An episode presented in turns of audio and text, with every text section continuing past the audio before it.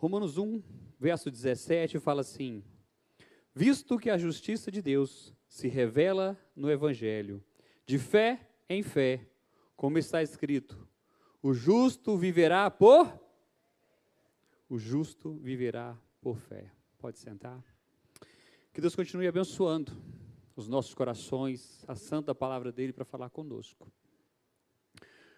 Hoje eu queria compartilhar com vocês, está exatamente no livro de Romanos. Nós vamos dar uma passeada no livro de Romanos como um todo.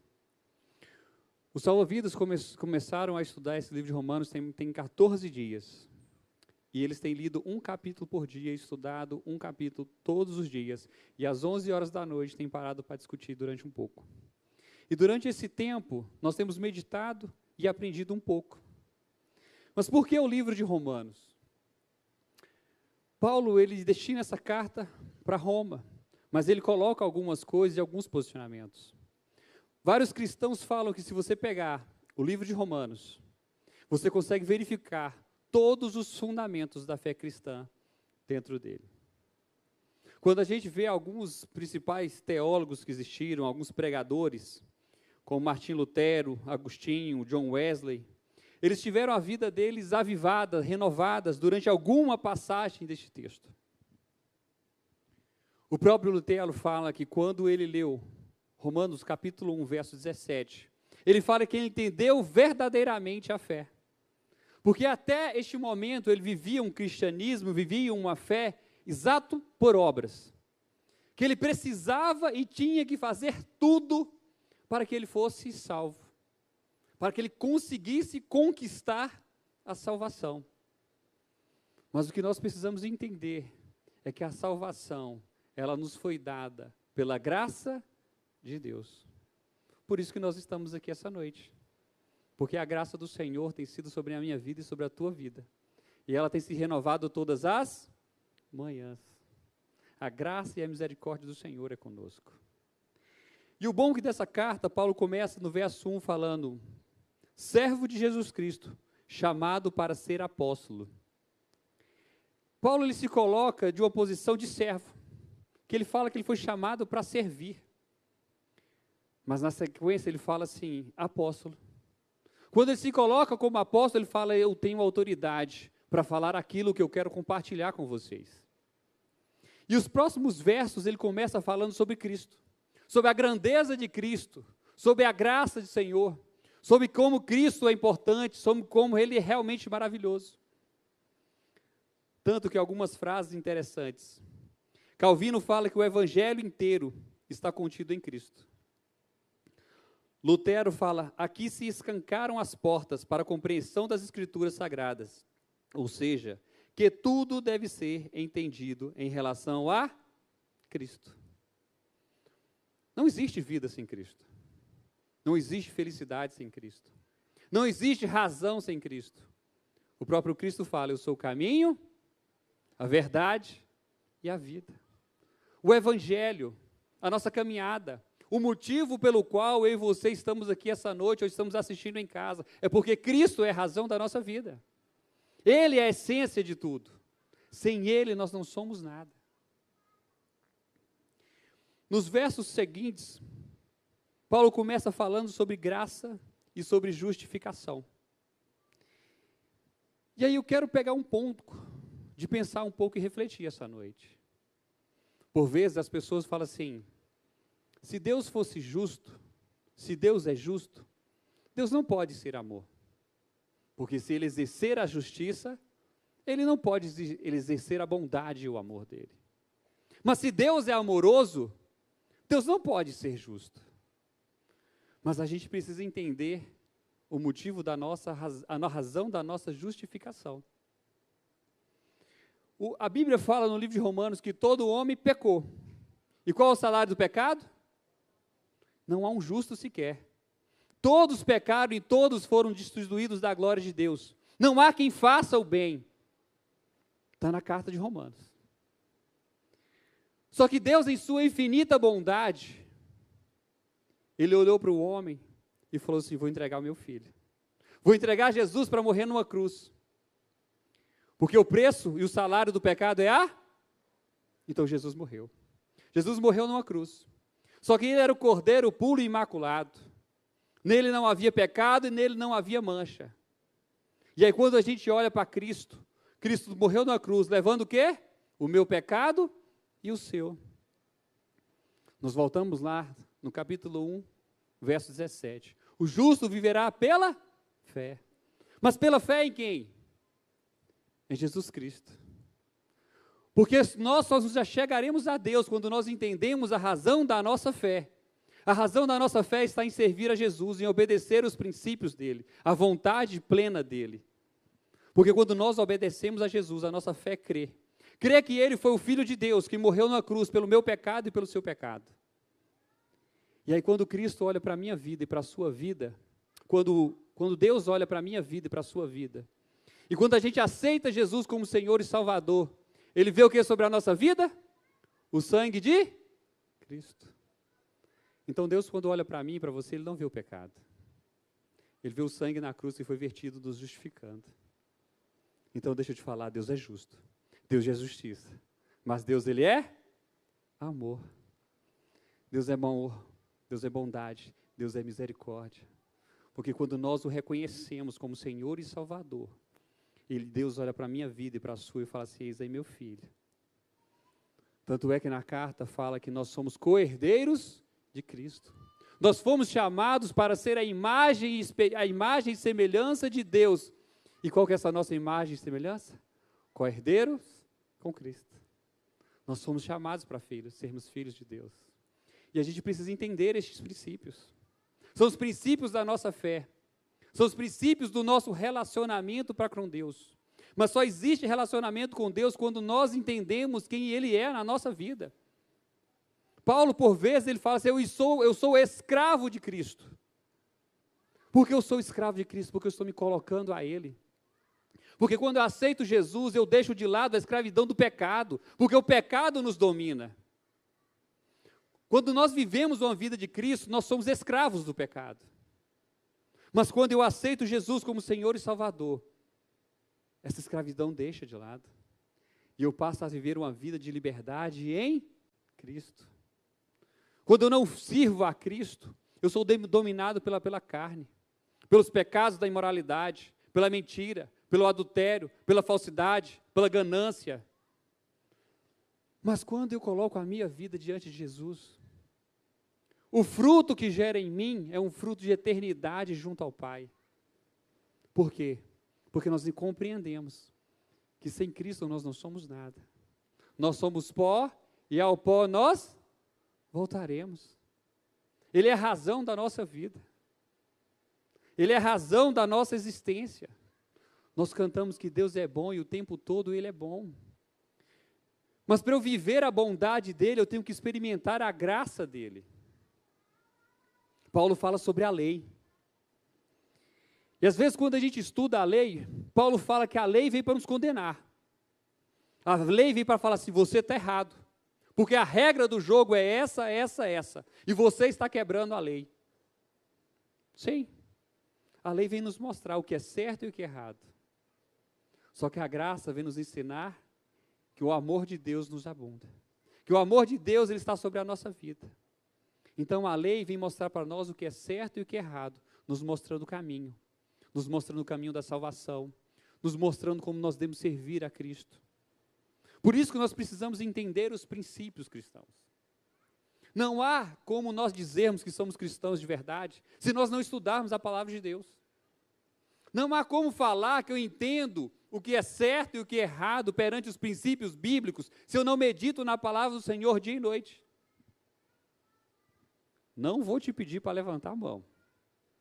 Mas se eu te perguntar, quem foi que leu essa semana pelo menos três capítulos da Bíblia, nós teremos uma boa parcela que não leu. E aí, como muitas vezes nós vamos ser confrontados? Como que nós vamos aprender o que é certo ou não? Como eu vou entender se o que está sendo ministrado aqui, aqui está me confrontando ou não? A gente precisa estudar a palavra do Senhor. É ela que é o norte, é ela que é o manual da nossa vida. Se você quer saber se uma coisa está sendo bem sucedida na tua vida, estuda a palavra do Senhor. Lá te ensina tudo quanto você deve fazer. Eu já falei isso aqui no culto do caixa, já falei na juventude. Se você quer saber como escolher um esposo, uma esposa, a Bíblia te ensina. A Bíblia te ensina como que deve ser verdadeiramente uma escolha. Se você quer ser bem-sucedido nos, nos negócios, a Bíblia te ensina os princípios, te mostra como deve ser. Se você quer conhecer mais sobre Deus, a Bíblia te ensina. Ela te revela quem Deus é. Tanto é que no Romanos 1 também fala. Lá fala que nós conhecemos o que é revelado de Deus, porque Deus se revela a nós. Mas nós só conhecemos aquilo que Ele revela. E Ele se revela a nós através da palavra dEle. E a gente vive, às vezes, uma vida tão corrida. Acorda de manhã cedo, toma café, toma um banho, alguns nem tomam café, já sai correndo para o trabalho, vai para a faculdade, encontra as pessoas, almoça, resolve tudo em resolver, chega em casa às vezes 10, 11 horas da noite. E tudo o que ele não fez foi ter um tempo para Deus. Tudo que ele não fez ao longo do dia foi parar para ler a Bíblia um minuto, um capítulo. A pastora Dani comentou em algum dos cultos. fizemos uma leitura de um capítulo. Não passou de dois minutos e pouco. Qual a desculpa que nós temos para não ler a Bíblia? A gente tinha desculpa, às vezes, de não conseguir ler um capítulo. O desafio para o Salva-Vidas foi exatamente estudar um capítulo por dia durante 16 dias. E aí? Qual tem sido a minha desculpa e a sua desculpa para eu não estar estudando a palavra de Deus? Porque eu estou cansado? Porque eu não tenho tempo? Mas se eu não estudo a palavra de Deus, eu não conheço o caminho, eu não conheço as regras, eu não sei o que eu devo viver. E você sabe o que é interessante? Que a palavra do Senhor fala que ela se renova dia após dia. Porque quando nós lemos a palavra, ela é rema, Deus vai falando aos nossos corações e Ele vai se revelando.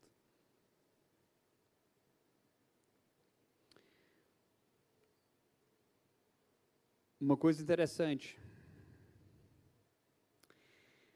Em um dos capítulos, Paulo ele questiona a, a postura da igreja, a postura das pessoas. Tanto que tem um comentário de Filipiantes que ele fala sobre esse capítulo, que ele fala assim, é o sujo falando do mal lavado. Em um dos capítulos, Paulo começa falando assim, por que, que você está falando mal do seu irmão? Por que, que você está criticando o seu irmão? Sendo que você faz as mesmas coisas que ele. Porque você está julgando a vida dele, você está caindo nos mesmos erros. Ele fala sobre lei, sobre graça, fala sobre os relacionamentos, e ele fala da nossa postura, da nossa postura para com os outros. Olha que coisa interessante. Quando eu quebro uma, uma regra, quando eu quebro uma lei, eu estou errado, não estou? Sim ou não? Só que às vezes a regra que eu quebrei foi a regra A. Mas às vezes você que está aqui me ouvindo, você quebrou a regra B. E o outro quebrou a regra C. Vocês quebraram a regra? Então vocês também estão errados. Então por que, que eu fico criticando você e você fica me criticando? A gente precisa entender que a gente tem que cuidar do próximo, amar o outro e respeitar. Quando nós exercemos a misericórdia sobre a vida do outro, sobre nós, nós, sobre nós, nós carregamos sobre nós misericórdia também. Só que quando eu exerço juízo sobre a vida dos outros, eu estou colocando sobre a minha cabeça também juízo. Às vezes a minha falha, ela é diferente da sua. E sabe o que acontece? Eu preciso de você para me ajudar a caminhar.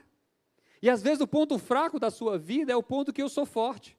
Por isso que a Bíblia fala no relacionamento com Deus e no relacionamento com o próximo. Porque nós precisamos caminhar juntos. Nós somos igreja. Nós somos um corpo.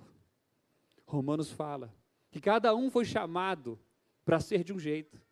Um é dedo, outro é perna, o outro é, o, o outro é o olho, o outro é a boca. Mas nós juntos somos um corpo. E a gente precisa caminhar em comunhão. A gente precisa estar juntos. Porque uns foram chamados com dons de apóstolo, outros foram chamados com o dom de profeta, outros foram chamados para ser mestres, outros foram chamados para poder socorrer as pessoas.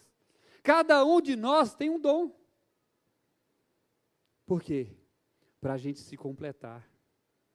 Por isso que quando nós estamos aqui, no domingo à noite, nós estamos em comunhão. Para poder estar juntos, estudarmos a palavra de Deus, compreendermos. Por isso que é importante estar na igreja. Alguns deixam de vir à igreja e deixaram de vir ao longo do tempo. A pandemia foi um esfriador na vida de muitas pessoas. Acostumaram a ficar em casa, acostumaram a assistir online, acostumaram a não ter que estar na igreja. Só que a gente precisa entender que, como corpo, nós temos que estar juntos. Se eu tirar uma, uma brasa da fogueira e colocar fora, o que acontece com a brasa? Ela esfria. Por isso existe comunhão, por isso que nós somos corpo. Por isso que o evangelho, o cristianismo pregado é de relacionamento. Por isso que a nossa igreja, a nossa juventude faz vários eventos.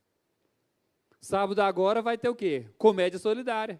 E com certeza você já comprou o seu convite porque você vai estar participando. Não é isso? Sim ou não? O amém foi mais ou menos, viu? Mas esses eventos são para quê? Para estarmos mais próximos. Então ela fala sobre comunhão. Essa mesma carta, ela também fala o seguinte: Romanos 8, 31 e 32 fala: Se Deus é por nós, quem será? Você gosta desse texto, né? Eu também. E o texto continua: Aquele que, que não poupou o seu próprio filho, mas entregou por todos nós, como não nos dará juntamente com ele e de graça todas as coisas? Deus é tão bom, Ele é tão misericordioso, e Ele me amou tanto, que Ele entregou o filho dele para morrer pelo meu pecado e pelo seu pecado. E um Deus que nos amou a tão ponto, você acha que Ele não vai cuidar da sua vida? Você acha que se você não entregar a sua vida verdadeiramente a Ele, Ele não vai cuidar de você? Você pode estar passando a maior luta e a maior dificuldade da sua vida hoje. Deixa eu te falar, se a tua vida estiver diante do Senhor, ninguém é contra você, porque a mão do Senhor é que te sustenta. A mão do Senhor é que te abençoa. É Ele que alarga as tuas fronteiras, é Ele que define os teus caminhos. Se o Senhor é contigo, pode se levantar quem for, porque o Senhor vai te sustentar. O Senhor vai abrir as portas que precisam ser abertas e vai fechar as portas que precisam ser fechadas. É a graça do Senhor sobre nós. Porque não se trata de mim ou de você, se trata dele. Se trata de quem ele é. Deus faz as coisas na minha vida e na sua vida por amor, para que a glória dele seja manifestada. A gente precisa entender os princípios, resgatar os princípios cristãos, de entender o porquê que nós fazemos as coisas, porquê nós servimos ao Senhor. Entender que a graça do Senhor é sobre a nossa vida. Essa carta fala sobre pecado e nos confronta de forma dura. Porque, da mesma forma que fala que abundou sobre a nossa vida a graça, o pecado não pode entrar na nossa vida. Não é porque eu tenho a graça do Senhor sobre mim que eu vou viver no pecado. Pastor, então você está falando que eu pequei, mas eu me arrependi e a graça do Senhor é sobre a minha vida. Sim. Então eu posso viver pecando, porque se eu estiver pecando, eu vou mostrar que a graça do Senhor é sobre a minha vida e Deus é bom sobre a minha vida. É assim? Não. Quando nós deixamos Cristo entrar na nossa vida, a sujeira tem que sair. Para que realmente Cristo entre na nossa vida e venhamos nos tornarmos filhos de Deus. A graça é sobre nós para demonstrar o amor do Senhor sobre a minha vida. A graça é sobre nós para demonstrar a salvação que o Senhor tem para você. Mas para isso, você tem que mudar posturas. Tem que tirar da tua vida tudo aquilo que não agrada ao Senhor. E você tem que entender que nós somos filhos de Deus quando nós reconhecemos Jesus, aceitando que Ele é filho de Deus e que Ele faz morada no nosso coração, reconhecendo que Ele é Senhor e obedecendo. E aí nós somos justificados.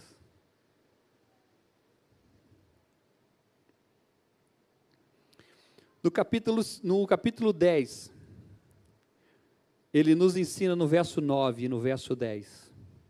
Se você confessar com a sua boca que Jesus é Senhor e crer em seu coração que Deus o ressuscitou dos mortos, será salvo. Pois com o coração se crê na justiça e com a boca confessa para a salvação. Por isso que todas as vezes que nós estamos num culto, que é feito um apelo, com a boca se confessa. Porque é preciso a gente reconhecer, abrir os nossos lábios para falar assim: Senhor, eu te aceito.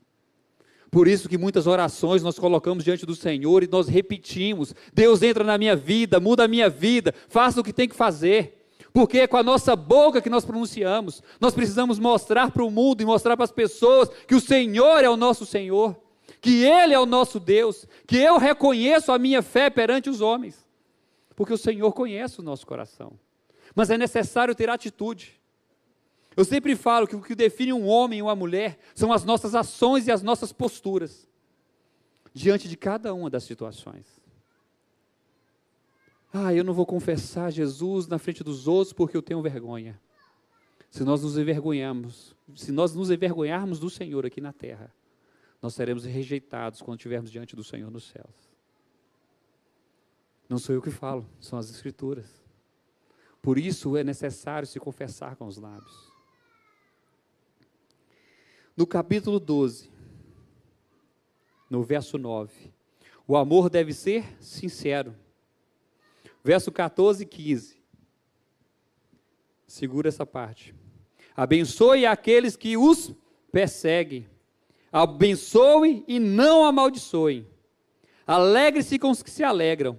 E chore com os que. É a nossa vida. Nós somos chamados para viver em comunhão apoiando uns aos outros.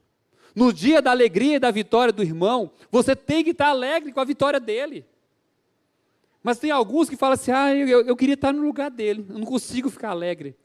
Alegre-se com os que se alegram e chore com os que choram. A partir do momento que você entende este princípio, Deus vai te abençoar. A partir do momento que você se alegrar com as vitórias do seu irmão, a partir do momento que você se alegrar com as conquistas dos outros, Deus vai te abençoar. Porque hoje muitos que vivem, eu choro com a alegria do outro. Mas não. A gente tem que ser sincero em amor. E amor, muitas vezes, é se negar em prol do outro. É em prol do outro que eu faço. Porque cristianismo é isso. O Cristo, Jesus Cristo, ele se negou.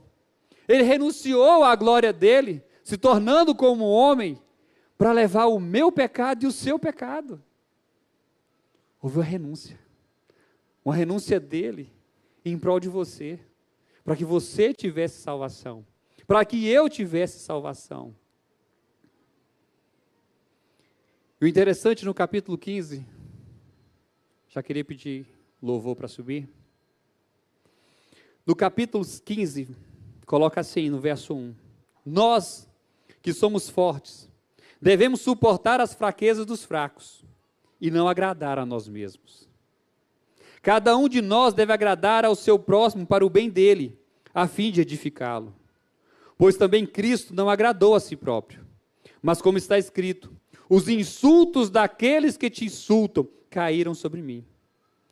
Pois tudo foi escrito no passado, foi escrito para nos ensinar, de forma que por meio da perseverança e do bom ânimo procedesses da Escritura. Mantenhamos a esperança.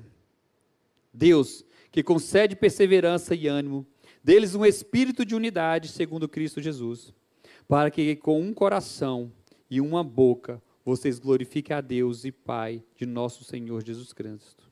Portanto, aceitem-se uns aos outros, da mesma forma como Cristo os aceitou, a fim de que vocês glorifiquem a Deus. Às vezes nós criticamos demais o irmão do lado. E a gente não sabe a luta dele. Cristianismo é renúncia. Renúncia do meu eu, do meu ego, para obedecer o princípio e a vontade do Senhor. Assim como também, muitas vezes, é renunciar o meu eu, por causa do outro, para dar um bom testemunho, para que as pessoas possam olhar para a minha vida e ver Cristo. E o texto ele é um pouquinho mais pesado. O texto fala que se eu estiver fazendo algo e gerar escândalo na vida de algum pequenino na fé, que eu devo deixar de fazer. Renúncia. Então você quer dizer, pastor, que às vezes eu vou deixar de fazer algo por causa do outro, para testemunhar, para mostrar a graça e o amor de Deus? Sim, esse é o Evangelho. Bem-vindo. Porque nós não vivemos para nós, nós vivemos para Ele. Nós vivemos para Cristo. Ele me chamou, Ele te chamou para ser embaixador do Reino, para pregar as boas novas, para testemunhar, para mostrar o que é certo e o que é errado ao mundo. Você é o reflexo de Cristo neste mundo. As pessoas estão sedentas, estão carentes do amor e da graça de Deus. Essa semana eu estava sentado com uma chefe minha. E ao lado estava sentado o meu futuro chefe. Estou numa mudança aí. No meio dessa conversa, nós entramos sobre questão de amor, graça e igreja. E ele falou assim: é, a sua igreja é preconceituosa? Um deles na conversa. Eu falei: não. Aí um falou assim: toda igreja é preconceituosa. Eu falei: deixa eu te falar, existe uma coisa diferente. Você é meu amigo, mas as suas práticas são condenadas pela Bíblia. Eu te respeito, eu amo a sua vida, mas o seu pecado, as suas práticas, a Bíblia diz que é pecado. Nós precisamos entender que nós amamos as pessoas, mas o pecado ele é condenado. Aquilo que a Bíblia diz que é pecado, é pecado. E não existe relativação. Não adianta eu querer, deixa eu embolar, relativizar as coisas. Porque o certo é certo e o errado é errado. E às vezes nós estamos precisando de um choque de realidade. Às vezes você está aqui dentro da igreja. E você ainda mantém ainda alguns pecados de estimação. Às vezes nós estamos aqui dentro da igreja e não paramos para estudar e nem lemos a Bíblia toda ainda. E às vezes eu estou dentro da igreja três anos, cinco anos, dez anos e nunca li. Eu preciso entender os princípios básicos, eu preciso entender a razão da fé. Eu não posso simplesmente vir num louvor e levantar a minha mão por levantar. Eu não, eu não posso simplesmente sentar num banco e ouvir tudo que é mastigado daqui de cima para baixo. Eu preciso ter um relacionamento íntimo com Deus. Eu preciso entender os princípios básicos da fé cristã. Por que, que eu sou justificado? Qual que é o verdadeiro amor? O que, que é perdão? O que, que é salvação? Está tudo no manual. Paulo nos confronta. Tem textos bem pesados, que ele nos coloca na parede, para nós sermos melhores. Nós somos chamados por um processo de santificação, que é dia após dia nos tornarmos melhores. Amanhã você tem que ser melhor do que hoje. Hoje a sua postura tem que ser melhor do que a de ontem. É santificação, é entrega no altar do Senhor, vida de busca diante do Senhor, santidade, deixar o pecado de lado, olhar para a tua vida, renunciar o que precisa ser renunciado. Aquelas fases, aquilo que você tem dificuldade, é vir no altar, chorar e falar: Deus, perdoa, muda, derrama da tua graça, da tua misericórdia, é chorar diante do Senhor. Mas nós só vamos chorar diante do Senhor quando nós reconhecemos, quando realmente eu entendo quem Ele é. E Ele não aceita o pecado em nós, Ele nos aceita, Ele nos ama como nós estamos, mas Ele não aceita o pecado. O pecado tem que sair da nossa vida.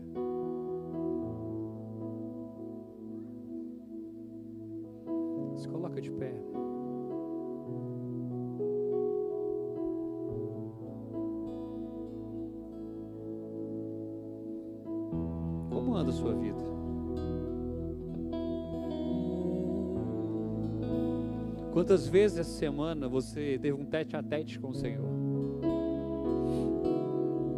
Quantas vezes essa semana você parou para poder ler a Bíblia? Quantas vezes essa semana você pediu um direcionamento do Senhor, falou assim: Deus, eu preciso tomar uma decisão, mas que seja uma, decisão direcionada pelo Senhor. Essa semana você obedeceu a Deus? Porque às vezes você sabe. Essa que às vezes é a parte mais dolorida. Porque muitas vezes você sabe o que é para fazer. Deus já te mostrou e já falou. Larga esse namoro. Termina isso. Segue essa direção. Deus já falou. E você continua insistindo. Deus já falou, não entra neste caminho. Não faça essa escolha. Mas você continua vivendo da tua forma. Deus é graça. Deus é amor. Mas Ele é justo. Eu só posso viver plenamente a justiça, a graça e o amor do Senhor quando eu entendo que eu preciso tirar da minha vida aquilo que não agrada a Ele. Eu vou te dar um minuto com os olhos fechados para você orar e pedir ao Senhor direcionamento, pedir ao Senhor perdão, pedir ao Senhor que Ele possa estar atuando na tua vida, cumprindo a vontade dEle. Ora, porque não se trata do pastor, se trata de você. Dia após dia, eu fui confrontado com cada um dos textos. Maravilhosa graça, teu amor que não falha, tomou meu lugar, a minha cruz levou, sua vida por mim, estou liberto enfim.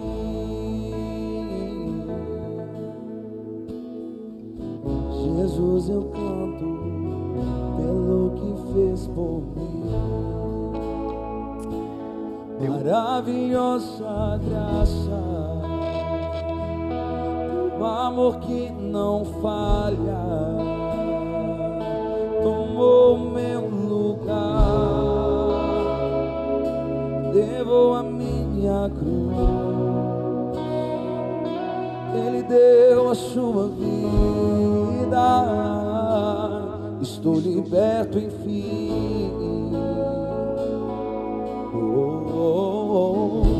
Jesus, eu canto pelo que fez por mim.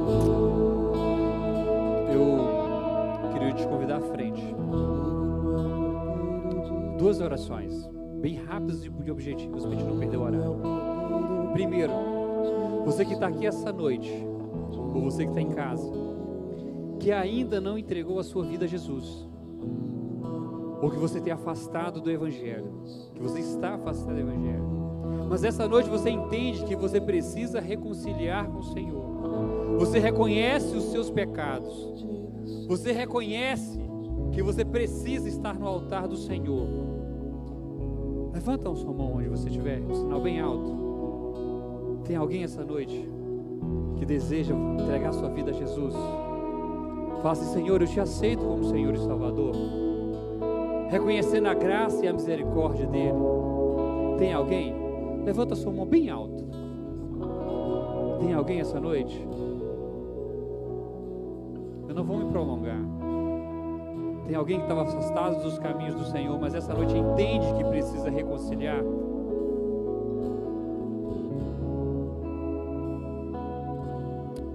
A segunda oração que eu quero fazer.